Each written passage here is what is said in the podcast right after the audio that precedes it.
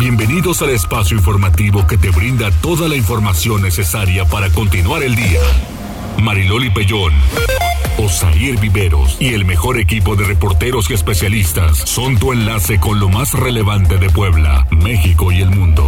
Tribuna PM, tu enlace.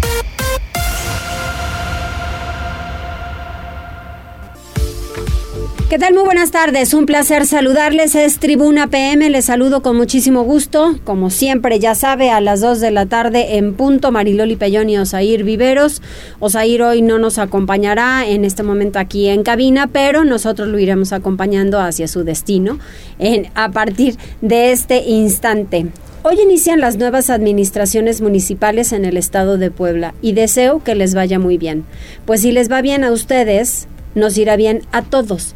Cada quien de desde nuestra trinchera tenemos que sumar, nunca restar.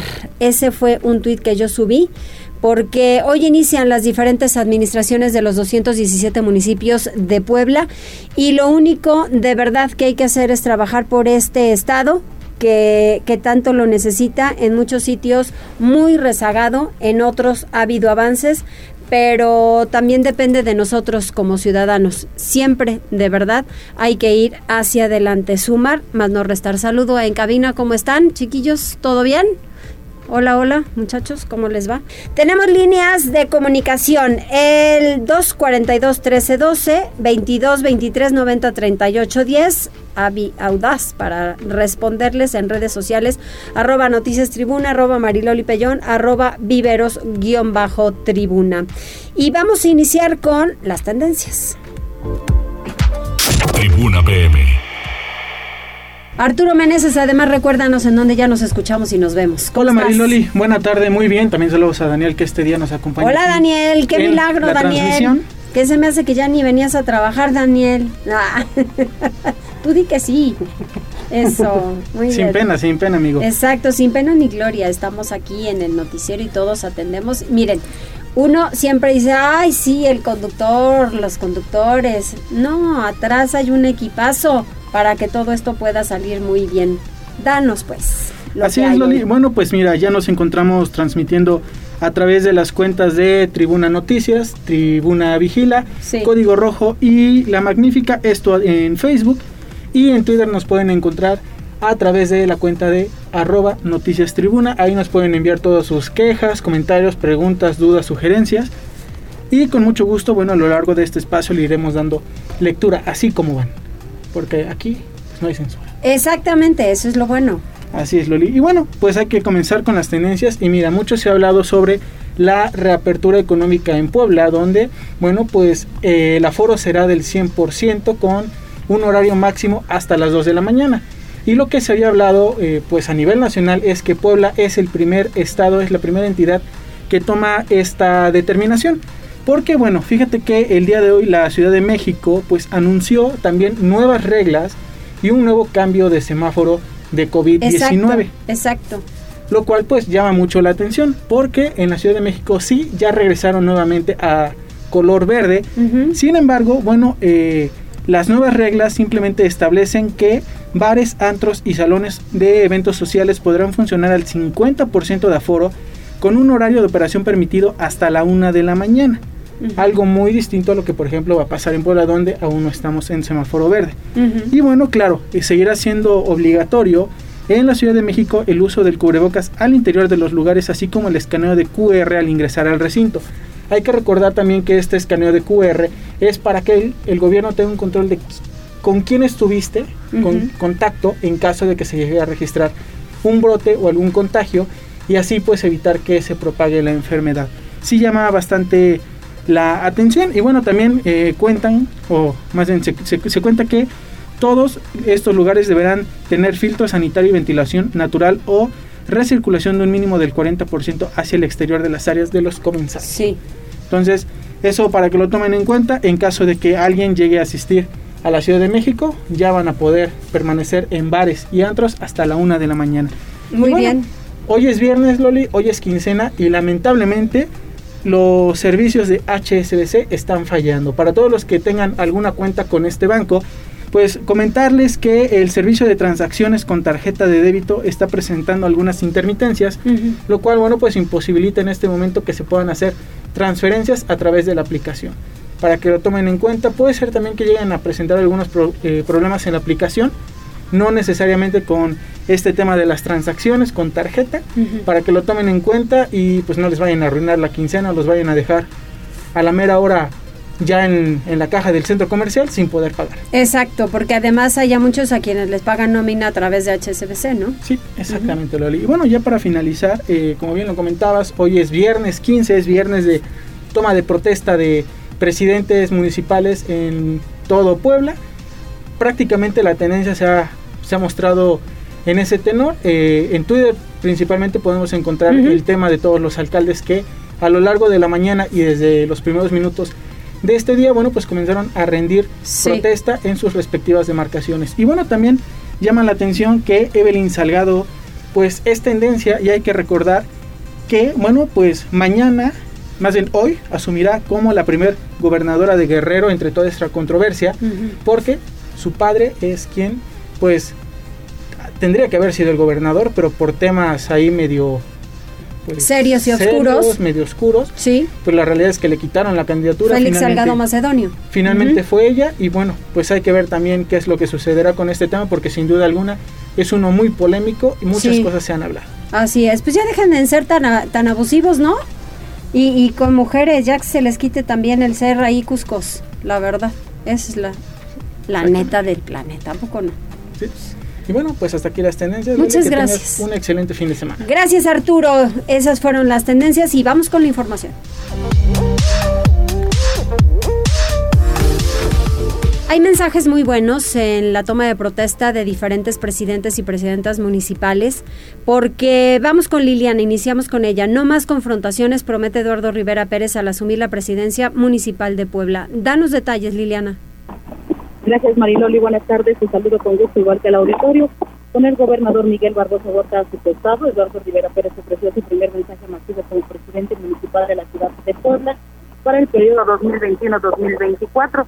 No más confrontaciones, prometió el panista mientras Barbosa asentía. Aseguró que habrá total coordinación de trabajo con el gobierno estatal a fin de mejorar la seguridad, economía y el clima social en la ciudad con mayor población en el país. Haremos que los ojos de México volten a Puebla, ofreció el alcalde mientras el gobernador escuchaba atento su discurso. Vamos a escuchar. Siente que siempre estaré dispuesto a buscar el acuerdo. Sé que esta es tu disposición y voy a corresponderla. Cuenta con nuestro gobierno para sumarnos a las acciones que pondrán en alto a Puebla. Estoy seguro que juntos pondremos en práctica los acuerdos que hemos trabajado sobre la seguridad, por la reactivación económica y generación de empleos y también para hacer obras con sentido social. La ciudadanía ya habló y no quiere confrontaciones quiere resultados. Cuento con tu apoyo, cuenta con el mío para corregir las cosas en Puebla. En el Centro Expositor de los Puertos, acompañado por José Pérez, presidente de la Junta de Gobierno del Congreso, y Héctor Sánchez, presidente del Tribunal Superior de Justicia, Lalo Rivera, fue arropado por la clase política y empresarial de Puebla, así como por los rectores de la Ibero, UPAEP y.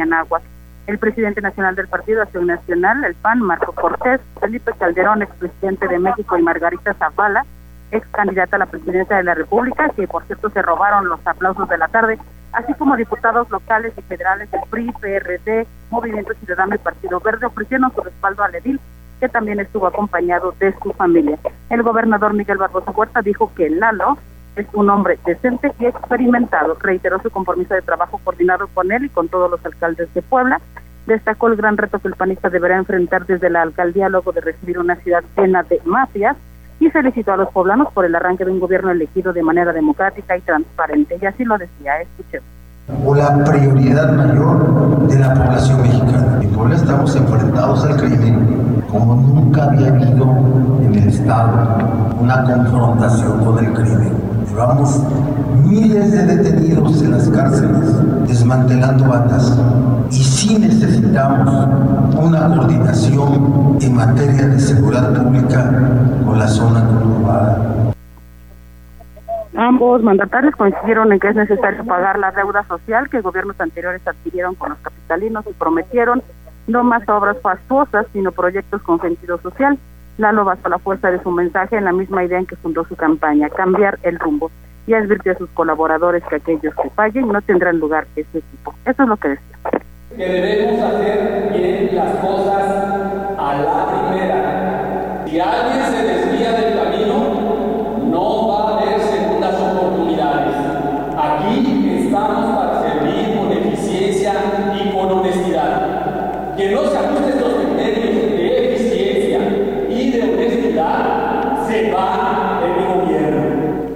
Finalmente, Rivera Pérez destacó que en su gobierno, emanado de la pluralidad, se va a trabajar para todos los poblanos sin distingos de ningún tipo. Eso Muchas gracias, Liliana. Oye, pero también tienes la postura del gobernador del estado en su mensaje muy amigable con Eduardo Rivera Pérez, así de Lalo, Miguel, porque nos conocemos desde hace muchos años. Y ofrecieron trabajar ambos conjuntamente y también el gobernador les ha pedido a los 217 presidentes municipales que trabajen de forma austera, pero por el bien del Estado.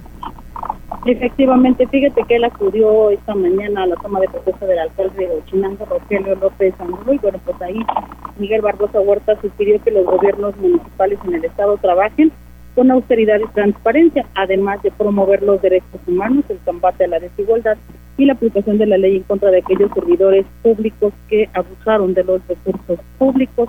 En su mensaje titular del Ejecutivo expresó que la forma de ejercer el poder tiene que ser austera, cuidadosa y responsable, con el objetivo de no aceptar las finanzas públicas que pongan en riesgo la implementación de políticas en favor de las y los poblanos. Dijo que tanto gobiernos estatales como municipales tienen que aplicar acciones orientadas a erradicar la desigualdad y pobreza. Además, reiteró que para combatir los problemas que aquejan a la sociedad, como el robo de combustible en Huachinango, son necesarios perfiles honestos y capaces. Él destacó también la participación de las mujeres en la vida pública, ya que señaló es de eh, suma importancia y llamó a los alcaldes de los 217 ayuntamientos entrantes a que las mujeres tengan una mayor relevancia y participación en la estructura municipal y la toma de decisiones. Una vez que estuvo acompañando a Eduardo Rivera Pérez en la toma de protesta, Mariloli, pues el gobernador se dirige a las Cholulas, primero estará en San Pedro acompañando a Paula Agnon, Angón, perdón, y más tarde estará en San Andrés Cholulas con David Templi. Este es el reporte. Muy bien, muchas gracias Liliana. Buenas tardes. Buenas tardes, pues así estuvo eh, la toma de protesta de Eduardo Rivera Pérez. Eh, como decía Liliana, pues mucha gente que lo está apoyando, especialmente pues el sector empresarial con quienes ayer escuchábamos, presidente de Canaco, eh, Toño Prosperi, que han tenido reuniones. Al final de cuentas, Lalo no es un improvisado. Eduardo Rivera ya estuvo en el Ayuntamiento de Puebla y tiene que saber cómo hacerle frente a los diferentes, a la diferente problemática que ahora presenta esta ciudad capital y que tan complicada ahora se ha convertido. Vamos con Pili Bravo, porque Marco Cortés, dirigente del Partido Acción Nacional, celebra la posición de su partido en las elecciones de este año. Adelante, Pili. Gracias. En la toma de posesión, del nuevo Ayuntamiento de Puebla que encabeza Eduardo Rivera Pérez, acudieron líderes empresariales, líderes de partidos políticos, sindicatos y líderes sociales, quienes estuvieron en el Centro Expositor de Puebla, que volvió a abrirse a este gran evento al que asistieron más de mil personas que dieron respaldo al nuevo gobierno. Estuvieron Marco Cortés, presidente del Comité Ejecutivo del Partido Acción Nacional, quien señaló el orgullo que tiene como partido de haber desplazado a malos gobiernos y dijo, muy a gusto, estoy muy contento y orgulloso de que Acción Nacional logró ganar la capital poblana y varios de los municipios de la zona metropolitana de este estado. Los pésimos gobiernos municipales que tenía el estado de Puebla el día de hoy terminan. Empiezan nuevos gobiernos y buenos gobiernos. Hoy estaré acompañando aquí a Lalo, estaré más tarde en San Andrés Cholula, en San Pedro Cholula y reiteró que la ciudadanía debe sentirse con la esperanza de que ahora llegan mejores administradores tanto en la capital como en los ayuntamientos de la zona conurbada, donde también ganaron y así van a demostrar que saben gobernar. El reporte, Maridoli. Pues que así se vea. O sea, no queremos discursos, sino lo queremos en la práctica. ¿Qué dijo Jesús Zambrano, por cierto, que también estuvo ahí? Así es, fíjate que el líder, pues, del Partido de la Revolución Democrática, que bueno, pues a veces eh, era impensable, ¿verdad?, que un líder de la izquierda eh, tuviera respaldo a un candidato de derecha, pero así ocurre, son los nuevos tiempos y así lo expresaba en su visita a Puebla y en su visita al centro expositor para pues reconocer el cambio de gobierno. Dijo esto en quien tenemos la confianza plena de que va a efectuar, a desarrollar, a encabezar un muy buen gobierno, una buena administración municipal para refrendar con hechos la confianza que la gente depositó en la coalición y en la persona de él para encabezar el ayuntamiento de la capital del estado. Estaremos más tarde en otro par de eventos en donde también fuimos en alianza en Coronango y en Juan Cebonilla, eh, con compañeros que como parte de la coalición fueron propuestos, postulados. Y bueno, otros también visitantes que, bueno, pues llamaron la atención, sobre todo de los medios, pues es la visita de Felipe Calderón, expresidente de la República, y de Margarita Zavala, quienes también pues vinieron a dar pleno respaldo a Eduardo Rivera. El reporte. Pues es que siempre han sido muy cercanos a Eduardo. Sí, Sí, claro. Incluso, pues Felipe Calderón, a ver si tenemos por ahí el audio, eh, pues se expresaba muy bien y sobre todo pues de esto. A ver si escuchamos. Estamos para corregir el rumbo en esta ciudad tan importante para México. Es muy interesante ver cómo en esta elección la mayoría de las ciudades, las ciudades más pobladas, tanto la zona metropolitana de la Ciudad de México como Guadalajara, Monterrey, Puebla, Morelia, Cuernavaca, muchas poblaciones muy importantes de México votaron por un cambio y esto es una tendencia creciente muy importante que habrá que fortalecerla con buenos gobiernos, como estoy seguro que hará Eduardo Rivera, y también buena organización de los ciudadanos, que creo que es lo que hace falta en el país y a eso hay que abocarse. Y bueno, pues ahí están las muestras de apoyo a Eduardo Rivera en esta toma de posesión. El reporte. Pero estarás de acuerdo, Pili, que tú llevas cubriendo eh, fuente de política durante muchos años, eres una experta en ello. En este momento, papá gobierno ya no existe solo, tenemos que ayudar nosotros. Sí, fíjate que sí, se notó un muy buen ambiente hace bastante tiempo que no se veía. Y lo singular es que, mira, por ejemplo, había exgobernadores como Melquiades Morales, que ahí estuvo, ¿verdad? Muy muy sencillito, muy ahí viendo pues cómo cómo ha cambiado los tiempos, ¿no? Exacto. Pero lo importante es eso, ¿no? Que haya el respaldo. Creo que el aplauso fue unánime por esta renovación de gobierno municipal en donde sin duda pues existen muchas esperanzas pues de que se cumplan eh, pues algunas expectativas. No será sencillo, sobre todo porque todavía estamos en la pandemia y porque bueno, pues hay muchos intereses que hay que destabar. Entonces digo, vaya, tampoco hay que eh, pensar que Eduardo Rivera pues lleva una varita mágica, ¿no? Y que es el mago. No, no, no, tenemos que esperar un poco y bueno, pues ver un poquito más adelante los resultados. Desde luego, y eso se dijo, al final de cuentas, ayer decía el gobernador del estado, Miguel Barbosa, que él quiere, cuando termine su administración, que pueda ir al Zócalo y que se pueda sentar tranquilamente a tomar un café. Si hay alguien que lo pueda hacer, y es Melquiades Morales.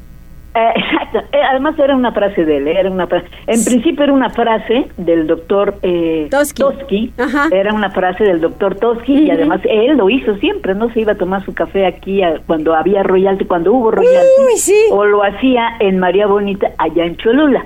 Y efectivamente se podía tomar el café tranquilamente en donde, bueno, pues los parroquianos se sentaban, lo apapachaban y, y pues le daban gusto de saludar a un ex gobernador. Lo mismo hizo Melquiades, ¿no? Hay que recordar que Melquiades Morales tenía compadritos en toda la entidad, ¿no? Cierto. Y entonces donde se paraba, pues era siempre bien recibido. Y bueno, pues hasta la fecha, hoy fue muy saludado a su salida. Quiso ser muy discreto, pero pues no pudo eh, pues evitar que fuera saludado por mucha gente. Desde luego que no hay mucha gente que, que, lo quiere y lo recuerda bien. Muchas gracias, Pili. Volvemos contigo más adelante. Claro que sí, claro que sí. Gracias. Fíjese que también Eduardo Rivera presentó un plan de 20 acciones para el gobierno en los primeros 120 días de su mandato. ¿Qué tendrá que suceder, Liliana, en estos 120 días? Hola, Mariloli. De nuevo cuenta te saludo con mucho gusto. Es un plan ambicioso. Fíjate el presidente de la ciudad de Puebla, Eduardo Rivera Pérez, presentó este viernes el plan de trabajo para los próximos 120 días de su administración y este incluye 20 acciones inmediatas de gobierno divididas en seis ejes. Escudo Puebla, Impulsa Puebla, Ciudad de 10, Contigo Mujer, Estancias Infantiles y Medio Ambiente. anunció la puesta en marcha de un ambicioso plan de vivienda a través de la construcción de 5.000 casas en coordinación con la Canadevi, Delegación Puebla, lo cual generará hasta directos. Asimismo dijo que se plantará un árbol por cada niño que habita la capital, a fin de mejorar el medio ambiente.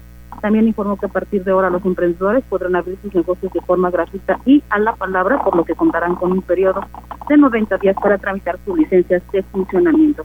Otro anuncio importante fue el de la Agencia Municipal contra el Acoso Sexual, pues señaló que las mujeres tendrán especial protección durante su administración. Entre otros puntos, bueno, pues también habló justamente de las acciones que emprenderá en materia de reactivación económica en el marco de la pandemia por coronavirus. Pero vamos a escuchar parte de lo que decía.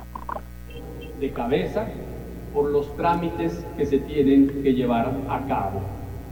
Pero esto, quiero ser muy claro, se acabó en nuestro municipio ¿Y saben por qué? Porque vamos a implementar una estrategia de mejora regulatoria integral para que la mayoría de los trámites sean en línea y desde su casa, para que cualquier negocio... El mandatario también dijo que en los próximos días se presentará un diagnóstico general sobre la situación de la seguridad pública en la ciudad capital. Dijo que va a mostrar a los ciudadanos pues cómo recibe el municipio y posteriormente se darán a conocer cuáles serán las acciones concretas para atender cada uno de los problemas en esta materia que actualmente prevalecen en la ciudad capital. Este es el reporte, Mariloli. Muchas gracias, Liliana. Muy buen reporte eh, el que hemos tenido hasta ahora de, de nuestras compañeras por lo del tomas de las la presidencia de la ciudad de Puebla. Vamos a hacer una pausa, regresamos enseguida, son las 14 horas con 25 minutos, volvemos.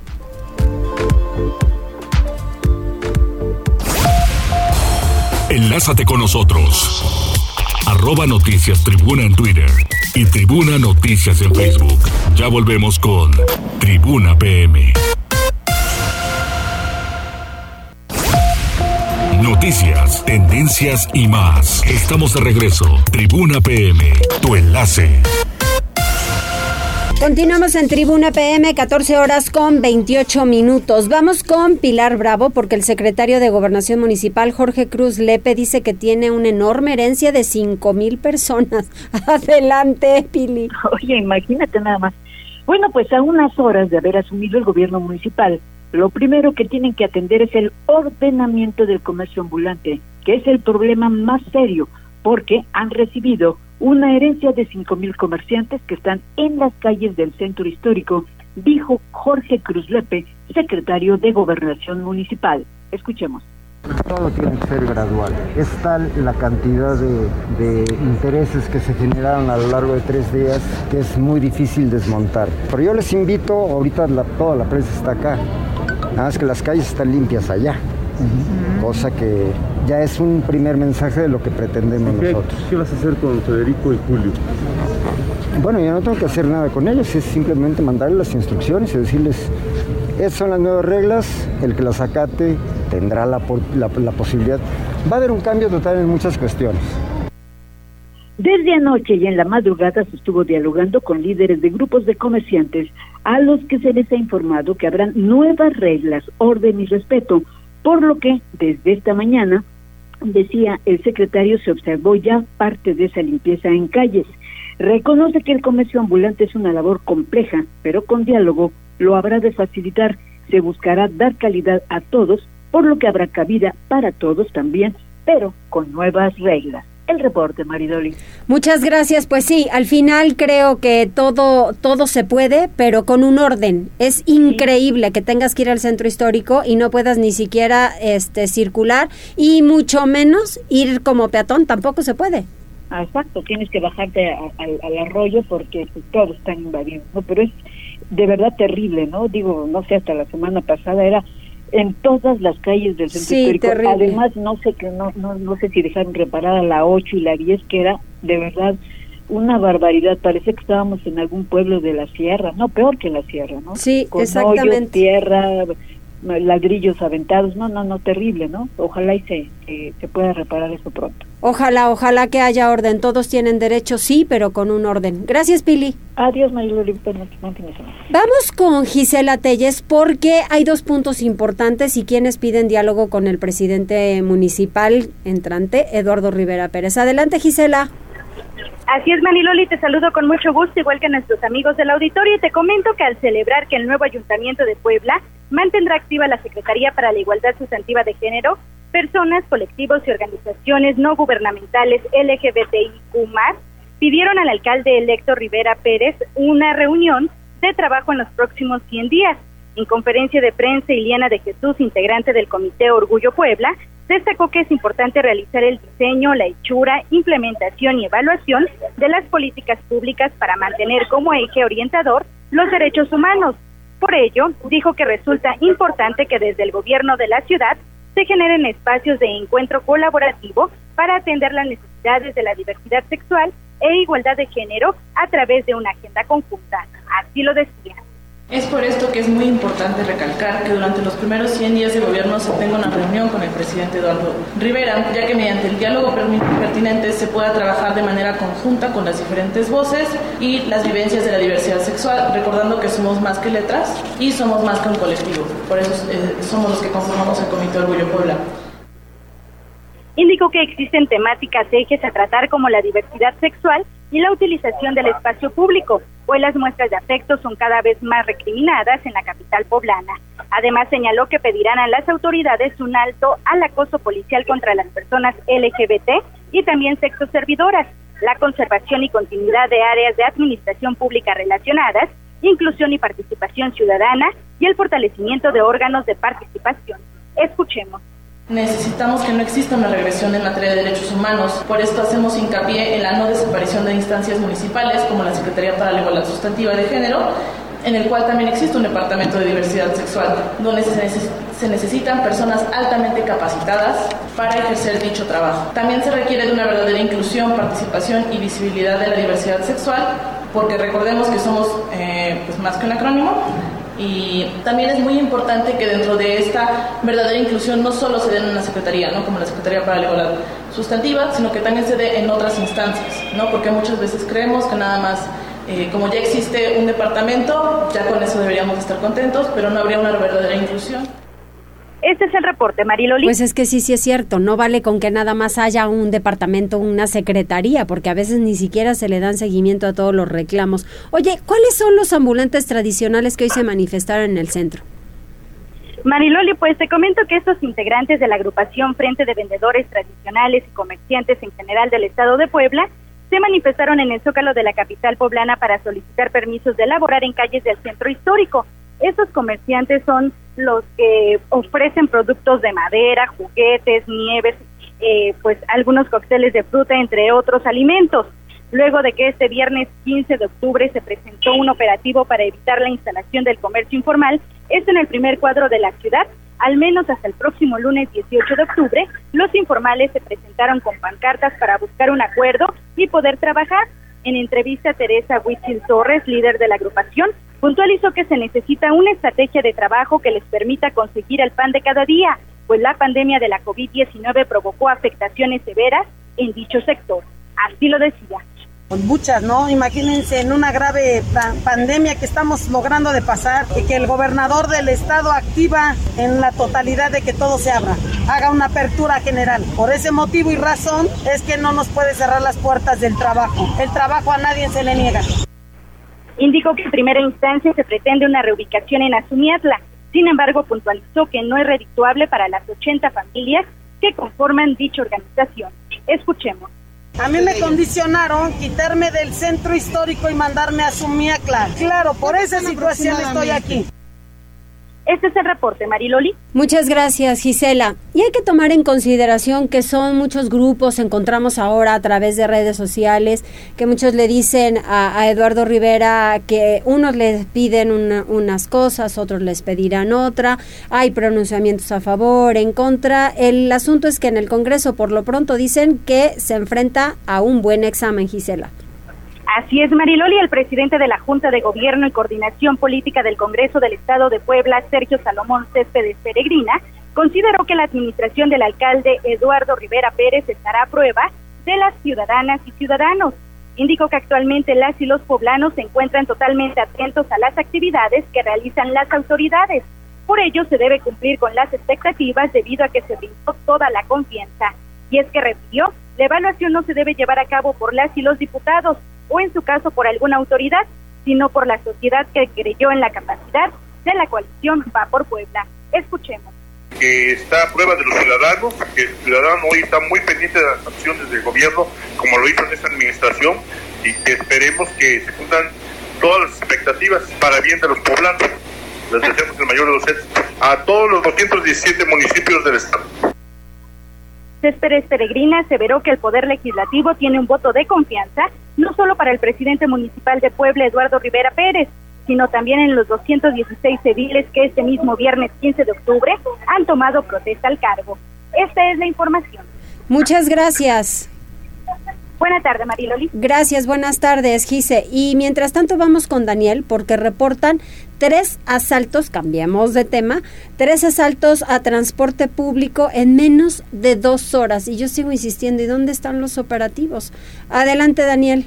A través de redes sociales reportaron tres atracos contra usuarios del transporte público en distintos puntos de la capital poblana y la zona metropolitana. Aproximadamente a las 6 horas de este viernes, un vehículo de la ruta 72A transitaba a la altura de puerta 3 de la planta automotriz Volkswagen cuando sujetos armados ingresaron a la unidad y amagaron a los pasajeros para despojarlos de sus pertenencias. Durante este atraco, dos hombres y una mujer fueron golpeados. El segundo caso ocurrió a las 7.30 horas en inmediaciones de la calle 7 Norte y 40 Poniente, donde la unidad 7 de la ruta Boulevard CU fue abordada por dos criminales quienes asaltaron a los pasajeros y golpearon a un varón durante el ilícito. Finalmente, minutos previos a las 8 horas, personas a bordo de la unidad 1 de la ruta M8 circulaban sobre el Boulevard Forjadores y al llegar a la altura de la Junta Auxiliar Ignacio Romero Vargas fueron asaltados por tres sujetos. Cabe destacar que tras el registro de los tres ilícitos no se reportó la detención de ninguno de los responsables.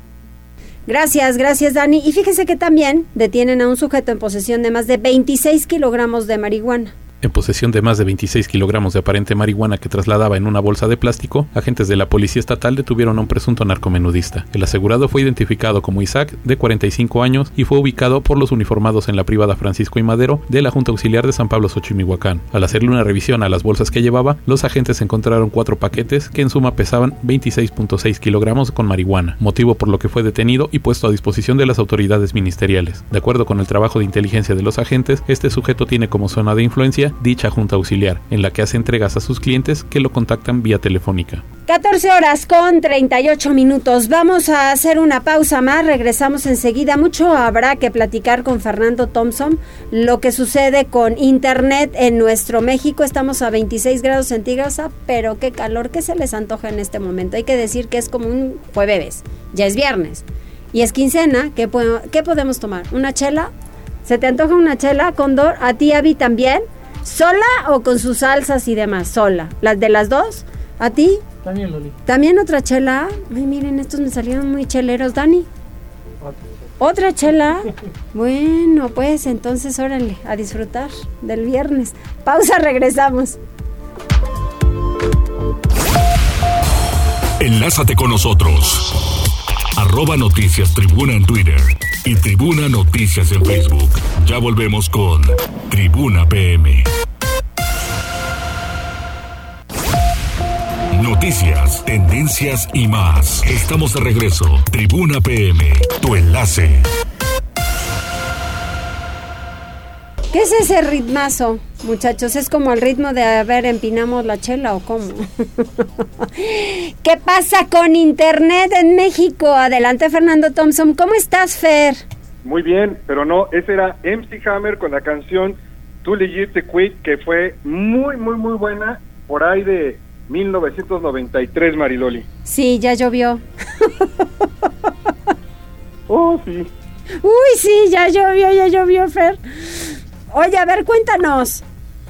A ver, vamos a entrar a este tema, amigos. Lo que quiero compartir con ustedes el día de hoy es cuál es la situación real de, del Internet en, nuestro país, porque vemos cifras alegres que luego nos, nos mandan, que dice que creció 10% la cantidad de usuarios que están en, en Internet en, México, pero hay otros temas, por ejemplo, que deberían de preocuparnos mucho como nación, porque el Internet es muy importante para la educación, el Internet es muy importante para la comunicación, el Internet es muy importante para el tema que tiene que ver con la investigación, el Internet es muy importante para la productividad industrial y trabajo.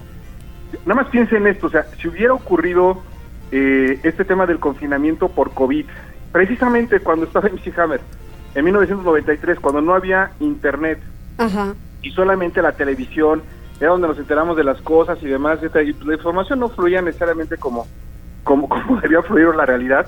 Eh, yo creo que deberíamos de multiplicar el número de decesos por por lo menos por cuatro, de verdad tranquilamente, más aparte mucha mala información porque el Internet de alguna manera nos mantiene bien todos informados, pero el problema en México es que hay 30 millones de personas que no tienen conexión a Internet. Ajá. No lo tienen y buena parte de ellos es porque no saben cómo conectarse o no saben cómo utilizarlo, poco menos de la mitad, como el 40% de estos 30 millones, estoy hablando como unos 14 millones de mexicanos no lo saben utilizar, y una cuarta parte de estos 30 millones porque no les alcanza para pagar el, el servicio. Entonces, el hecho de que haya tantos mexicanos desconectados, eh, la verdad es que pega muy fuerte porque eventualmente podrían quedar ellos totalmente marginados de actividades que ocurrían en el, en el futuro. Ahora, los que sí estamos conectados, eh, decirles que ahí sí somos líderes a nivel mundial. México, no, qué bruto, Mariloli. Fíjate que México, eh, al cierre de, de, de lo que fue el año pasado, fuimos el cuarto país a nivel mundial que más horas pasa conectado a internet. No, Sí. te lo vas- no me lo vas a creer. O sea, son nueve horas, Mariloli, que Sí. pasamos en promedio las personas conectadas. Nueve horas. Oye, Fer, ahora nos, nos podemos percatar de cuánta gente tiene demasiados problemas de visión. Ah, sí, claro, también. Eso Por es uno de los efectos que trae este asunto, porque todo mundo por aquí conectado, los chamacos están igual, eh, clases en línea, pues ¿qué quieres? Son muchas horas. ¿Cuántas horas son tan solo en la mañana o de, de una jornada de escuela? ¿Seis Sí, de- por de- lo menos? No, sí, de, ac- de acuerdo contigo y me encantaría que fuese para, para cuestiones así de estudio, pero lamentablemente también muy buena parte es nada más para estar perdiendo el tiempo entreteniéndose ahí en internet. Ah, bueno, sí, tienes ocurre, toda la ¿no? Ahora, acabas de tocar un punto clave, Mariloli. O sea, los teléfonos inteligentes, los famosos smartphones, eh, es el dispositivo con el que más se comunican los mexicanos. De hecho, del 100%, el 90% de las personas que se conectan a Internet lo hacen a través de, de- del smartphone. Y luego siguen las computadoras, donde hay gente que tiene computadora, que también tiene el, el smartphone, pero son los menos, son como un, como un, como un 40%. Sí. Entonces, la gran mayoría de la gente como se comunica es, pues, ya te lo imaginarás, es a partir de Wi-Fi. Eh, Wi-Fi primero en los, en los, en los hogares, pero tenemos que tenemos, el tema que tenemos en México es el tema de la percepción del costo, porque la verdad es que también sí sale caro estar pagando el, el, el servicio. Ya nos dimos cuenta que, híjole, pues no puedes tener una videoconferencia sin que te congeles y de repente tu hija quiere entrar a la escuela para tomar clases y tú tienes que trabajar Ajá. o tienes que checar tu correo y la gente sufre. Entonces, sí también hay una percepción de que el servicio en Internet, el servicio de Internet en México, para que sea de buena calidad, es muy caro. O sea, es muy caro. O sea, típicamente tú debes de pagar por un servicio de Internet mensual más o menos como unos 300 pesos. Hay paquetes de 300 pesos, Sí. pero le vas a sufrir. ¿Quieres tener buen Internet? Perfecto, te va a costar 1.200 pesos mensuales, que es una lana, Mariloli, es, es cuatro veces más, ¿sí? Entonces, Muchísimo dinero. Sí, entonces, a final de cuentas, yo creo que esto es algo que tenemos que, que fijarnos como prioridad. Los hábitos de los usuarios, que en lugar de nada más estar perdiendo tiempo, como lo platicamos ahorita, Mariloli, pudieran, por ejemplo, estudiar un nuevo idioma porque hay cursos gratis en YouTube, en Duolingo y demás, etcétera. Alguna habilidad que adquirieran, o leer un libro digital, o bien eh, aprender una- un nuevo oficio y demás, etcétera, o meter un negocio a través del mismo, podría darle la vuelta, la verdad, que a muchas economías de varias familias, porque la verdad es que también sí es Internet es una mina de oro para los que hacemos el bien. Ya sabemos que para los criminales pues también, desafortunadamente, ¿no? Pero la verdad, amigos, si ustedes cambian un poco de sus hábitos y en lugar de, por ejemplo, dedicarle dos horas a Facebook, a estar viendo esas cosas, se meten ustedes, por ejemplo, a un curso de cocina Ajá, o un ok. curso de plomería, lo que, o lo que gustes y mandes, Sí. le van a sacar muchísimo provecho. Hay millones de materiales y terminaría diciendo esto, en total, Mariloli, de los 87 millones de mexicanos que estamos conectados eh, en, en Internet, Ajá. ¿ok? Solamente el 10% sí lo aprovecha para cuestiones de comercio electrónico, para temas que tienen que ver con adquirir una nueva habilidad o para poder, digamos, eh, salir económicamente adelante, vendiendo tus servicios o consiguiendo clientes o dando, o dando asesorías. Entonces, hay que cambiar los hábitos de los internautas mexicanos, yo creo que es muy importante. Y la otra, no podemos dejar rezagado a ningún mexicano. Tenemos que enseñarles a que tengan esas habilidades digitales, porque de lo contrario, eh, esto nos va a cobrar una factura, factura muy grande en el, en el futuro y podrían ser nefastas las consecuencias, Maridol. Tienes toda la razón, pero también te voy a decir una cosa, que creo yo que hay, hay dos, eh, dos puntos esenciales en donde el mundo tiene que sumarse y hablo de los grandes líderes y pues en todos los gobiernos. Uno, ¿para dónde tienen que ir los recursos? Para el tema del calentamiento global y dos, bueno, obvio el de salud por la pandemia en la que estamos. Eso vaya, pero ni pensarlo. Pero el otro en la conectividad, ¿eh? Y con una mejor calidad. Bueno, tocaste el punto en la llaga y tienes toda la razón. El siguiente gran problema que va a enfrentar la humanidad y donde la única alternativa o la última esperanza va a ser la tecnología es precisamente el cambio climático que tú estás expresando ahorita. Cada vez más inundaciones, cada vez más sequías, falta de alimentos, eh, cosas terribles están ocurriendo por el, el cambio climático. Ya pasamos el punto, lamentablemente como humanidad, el punto de no retorno donde podremos tomar medidas para regresarlo y la única forma de podernos salvar va a ser a través de la tecnología y de las investigaciones y de todo lo que haga el mundo de la ciencia y la tecnología, Mariloli, porque si no vamos a estar perdidos y pobre de la generación de los niños, ¿qué mundo les, les tocaría? No tenemos de otra más que seguir acelerando la tecnología. Debe ser una prioridad a nivel gobierno, a nivel empresa y a nivel sociedad. Eso, eso es cierto, hay que, hay que irnos sumando poco a poco. Muy bien, Fer, ¿qué tienes programado en tu fin de semana? La verdad, hacer ejercicio, eh, estoy manteniendo mis niveles respiratorios lo más alto que puedo, leer libros, ya me conoces que soy un devorador de libros, voy a leer libros, y siguiente semana me toca hacer exámenes aquí a mis estudiantes de la ULAP, así que preparar el examen para los jovencitos que decidieron torturarse con mi clase de tecnologías de información a los negocios este semestre. Ahí sí vamos a hacer el fin de semana. Ay, pásalos, pásalos. Ya, ya, estás, ya estás como mi esposa, ¿no, Marilón? No, no, no. Solitos tienen que hacer. Exacto, bueno, sí, que, hagan, que hagan su esfuerzo. Buen fin de semana a todos y por favor no bajen la guardia, amigos. Está la variante Delta y Lambda presente en Puebla, dando a todo lo que da. Lamentablemente eh, están surgiendo la, cantidad de gente que está yendo a los hospitales, de nuevo estamos teniendo problemas de camas y demás, etcétera. Cuídense. si ustedes no se cuidan, nadie los va a cuidar. No esperen que el gobierno los cuide no esperen que nadie más haga las cosas por ustedes. Ustedes tienen que ver por ustedes mismos y por los suyos. Punto. Así es, algo de algo hemos tenido que aprender en este año y medio, ¿estás de acuerdo? Sí, desafortunadamente a la mala Mariloli. Pues sí, eso es, eso es lo malo. Muy bien, pues gracias, gracias Fer y saludos a tus alumnos de la universidad. Muchas gracias, hasta luego. que te vaya muy bien, gracias.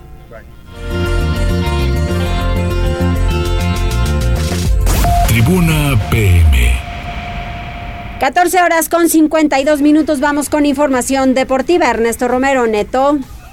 ¿Qué tal Mariloli? Muy buenas tardes, buenas tardes a todo el auditorio. Vamos rápidamente con información deportiva porque de regreso a la actividad con la necesidad de sumar la mayor cantidad de puntos a fin de pronto colarse a la zona de repesca, el Club Puebla se mete la noche de este viernes a la Casa de los Rayos del Nicaxa y uno que será la continuación de la fecha número 13 dentro de la Liga MX misma que se estará disputando en la cancha del Estadio Victoria allá en Aguascalientes en punto de las 7 de la noche. Encuentro al cual los dirigidos por Nicolás Larcamón se presentan luego de caer en casa a manos del Pachuca por marcador de dos goles a uno en duelo marcado por la polémica arbitral misma que días después fue corroborada por la propia comisión de arbitraje que terminó admitiendo sus pifias en el cotejo. Por su parte, el conjunto necaxista empató sin anotaciones en su visita al volcán en contra de los Tigres lo que evidenció una mejora notoria en el desempeño del cuadro ahora comandado por Pablo Guede, que intentará conducir de nueva cuenta a los hidrocálidos a la fiesta grande. Este será un choque crucial en las aspiraciones de ambos equipos, ya que sus números así lo demuestran, donde los camoteros pues marchan con foja de dos unidades por tres de los rayos, de ahí que el empate podría servir de poco a dichos clubes, razón que anticipa una batalla de matar o morir, y más porque viene una semana clave para el conjunto poblano, ya que después de este duelo ante el conjunto necaxista, el próximo martes se estarán refiriendo al conjunto de Mazatlán y el sábado entrante le estarán haciendo los honores al equipo de León. El Puebla se presenta este compromiso con dos bajas importantes por, convocatoria a selección nacional y son de los jugadores Fernando Aristelleta y Anthony Silva, situación que obligará a Nicolás Artemón a mover sus piezas siendo el guardameta Iván La Araña Rodríguez quien se declaró listo para contribuir con una victoria a su causa. Cabe recordar que la última ocasión que Puebla y Necaxa se vieron las caras fue el pasado 26 de febrero del presente año en la cancha del Estadio Cuauhtémoc, donde la franja impuso condiciones por la mínima diferencia, lo que incrementa sus probabilidades de llevarse la victoria. Así que estaremos al pendiente de este compromiso y recuerden seguir el minuto a minuto de este partido a través de nuestra cuenta de Twitter, arroba Tribuna Deportes, minutos antes de las 7 de la noche. Vámonos con el resto de la cabalística fecha número 13 que arrancó ayer en Querétaro con un empate a una anotación entre dos equipos que siguen sin levantar a lo largo de este certamen y se encuentran fuera de la zona de repesca. Y es que para el conjunto fronterizo Mauro Manotas puso al frente al equipo visitante apenas al minuto 44, pero Kane Ramírez al minuto 75 decretó la igualdad, con lo cual pues un empate que sirve muy poco para los dos equipos que tendrán que cerrar a tambor batiente si es que quieren tener el milagro de ingresar a la zona de repechaje. Este viernes, además del Necaxa ante Puebla, programado a las 7 de la noche, Mazatlán, que también está en uno de sus últimos llamados por meterse a zona de repesca, recibe al sorprendente Atlas, el Atlas que se ubica en el segundo lugar de la tabla general y que una victoria pues les estaría permitiendo dormir como líderes junto con el América que todavía tendría pendiente su partido de este fin de semana. Mañana sábado Monterrey que viene de un doloroso escalabro ante el conjunto de Juárez, regresa, regresa a su casa para hacerle frente al conjunto de León, un equipo que ha sido bastante intermitente a lo largo de esta campaña. Siete de la noche, el conjunto de San Luis, que busca mantenerse en zona de repechaje, le estará haciendo los honores a las Águilas del la América, que buscará pues seguir en el primer lugar de la tabla general y de paso separarse un poco más de sus cercanos perseguidores.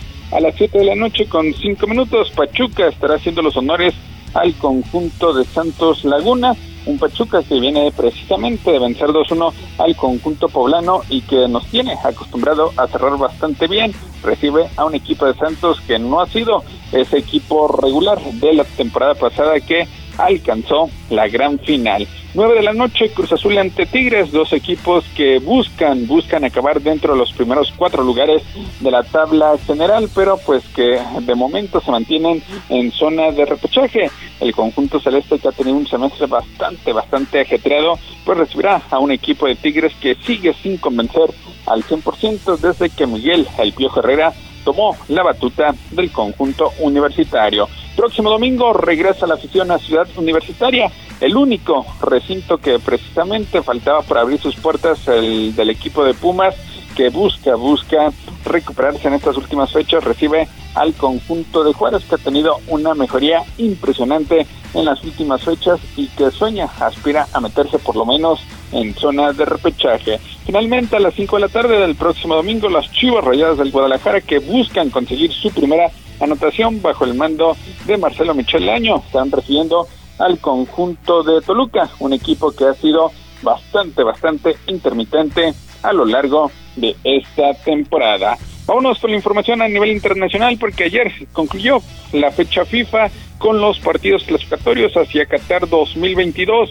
Eh, Argentina sigue con ese buen paso, no mostró gran brillantez, pero por lo menos se quedó con los tres puntos en casa gracias a la anotación de Lautaro Martínez y a que Yoshimar Yotun pues terminó fallando una pena máxima por el conjunto de Perú. Así que Argentina sigue anclado en el segundo lugar de la clasificatoria en Sudamérica tras derrotar por la mínima diferencia al conjunto Inca. Brasil se está demostrando un gran poderío futbolístico y ahora comandados por el atacante Neymar termina goleando 4-1 a Uruguay que se está rezagando en su lucha por calificar de forma directa a la próxima Copa del Mundo. Bolivia dio la campanada de la jornada de ayer jueves goleando 4-0 a Paraguay. Ahora sí, le llovió sobre Tupido al portero del Club Puebla, Anthony Silva, quien resintió enormemente la altura de La Paz junto con el conjunto paraguayo que de paso pues terminó por darle las gracias a su estratega Eduardo Berizo y Bolivia pues en un hecho eh, poco usual se coloca a tres puntos de zona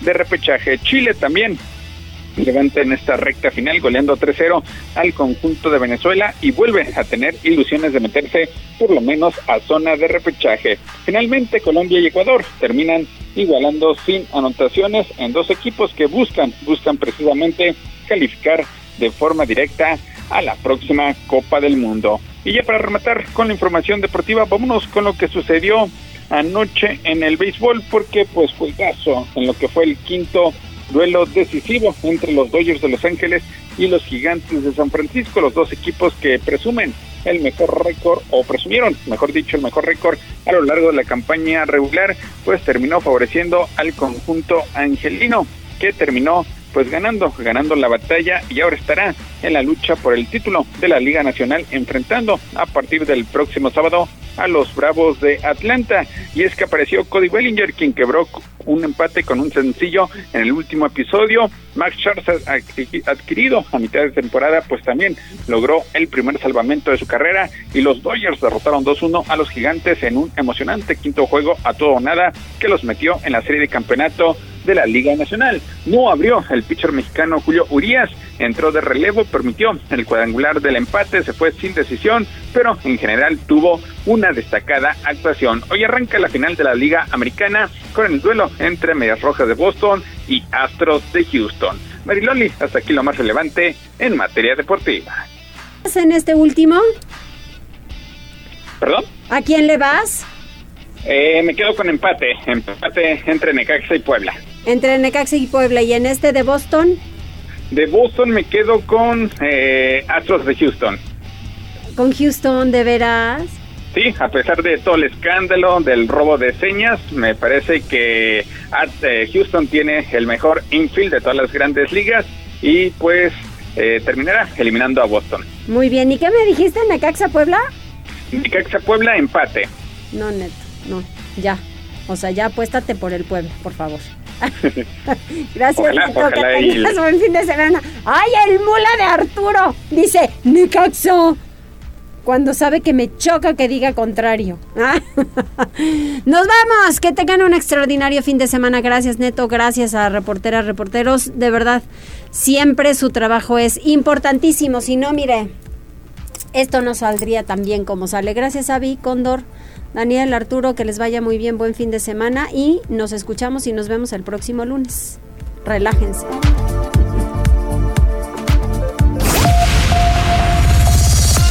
Gracias por enlazarte con nosotros. Seguimos informándote vía redes sociales. Arroba Noticias Tribuna y Tribuna Noticias en Facebook. Tribuna PM es un producto de Tribuna Comunicación. Fuerza en medios.